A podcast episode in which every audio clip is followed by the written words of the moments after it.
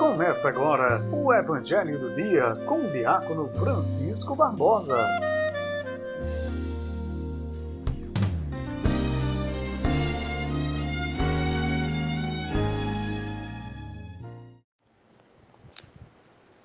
Quarto domingo do tempo comum, 30 de janeiro. E a liturgia hoje nos adverte sobre a nossa prática religiosa. Amados irmãos e irmãs, em nosso Senhor Jesus Cristo, paz e bem, bom dia. Evangelho de São Lucas, no seu capítulo 4, do versículo 21 ao 30. O Senhor esteja convosco, Ele está no meio de nós. Proclamação do Evangelho de Jesus Cristo Segundo Lucas, glória a vós, Senhor. Naquele tempo, estando Jesus na sinagoga, começou a dizer: Hoje se cumpriu essa passagem da Escritura que acabaste de ouvir. Todos davam testemunho a seu respeito, admirados com as palavras cheias de encanto que saíam da sua boca e diziam: Não é este o filho de José? Jesus, porém, diz: Sem dúvida, vós me repetireis o provérbio: Médico, cura-te a ti mesmo. Faze também aqui em tua terra tudo o que ouvimos dizer que fizestes em Cafarnaum. E acrescentou: Em verdade eu vos digo, que nenhum profeta é bem recebido em sua pátria. De fato, eu vos digo, no tempo do profeta Elias, quando não choveu durante três anos e seis meses, e houve grande fome em toda a região, havia muitas viúvas em Israel. No entanto, a nenhuma delas foi enviado Elias, senão a uma viúva que vivia em Serepta, na Sidônia. E no tempo do profeta Eliseu, havia muitos leprosos em Israel. Contudo, nenhum deles foi curado, mas sim Naamã, o sírio. Quando ouviram estas palavras de Jesus, todos na sinagoga ficaram furiosos. Levantaram-se e o expulsaram da cidade. Levaram-no até ao alto do monte sobre o qual a cidade estava construída com intenção de lançá-lo pelo precipício. Jesus, porém, passando pelo meio deles, continuou o seu caminho. Palavra da salvação, glória a vós, Senhor. Neste domingo, quarto domingo do tempo comum, a reflexão do nosso evangelho recai sobre a vocação de profeta com seus percalços. Aquele que está em sintonia com Deus e lembra ao povo e às autoridades a fidelidade a Deus, dificilmente encontra compreensão e aplausos.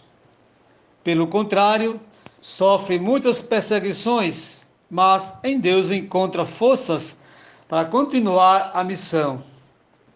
Foi assim com Jeremias e com Jesus.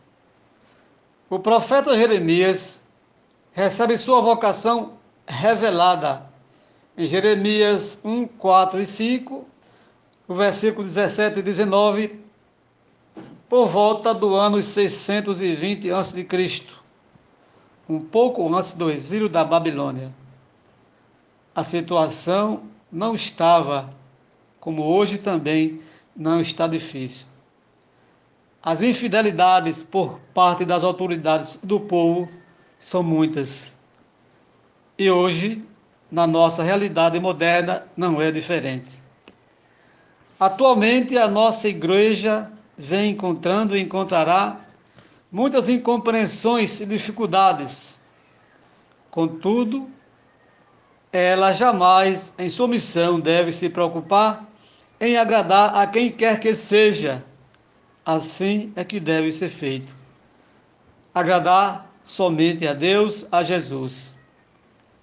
Vemos também na leitura de hoje que profecia não é sinônimo de estelismo midiático. Infelizmente, existe na Igreja Católica, nossa igreja, essa questão. A nossa preocupação, a sua preocupação deve ser sempre a fidelidade ao Evangelho, sem medo, sem contestação, sem nada temer. Em meio a críticas e perseguições, ela poderá ter uma certeza. Como Deus protegeu Jeremias, como protegeu Jesus, que escapou das mãos daqueles que queriam precipitá-lo, assim também hoje a igreja receberá a proteção de Deus.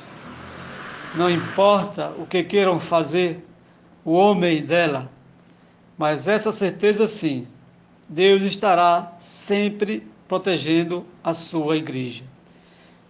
É evidente que teremos que suportar, que enfrentar e viver os conflitos, mas que nossas práticas religiosas não fujam daquilo que é a fidelidade do cristão a Deus, ao reino e a nossa Santa Igreja individualmente falando.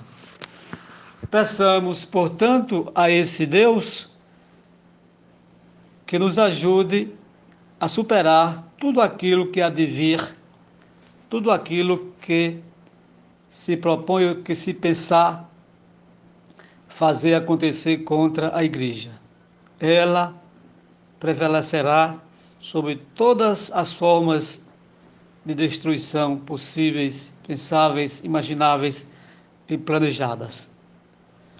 Louvado seja nosso Senhor Jesus Cristo, para sempre seja louvado.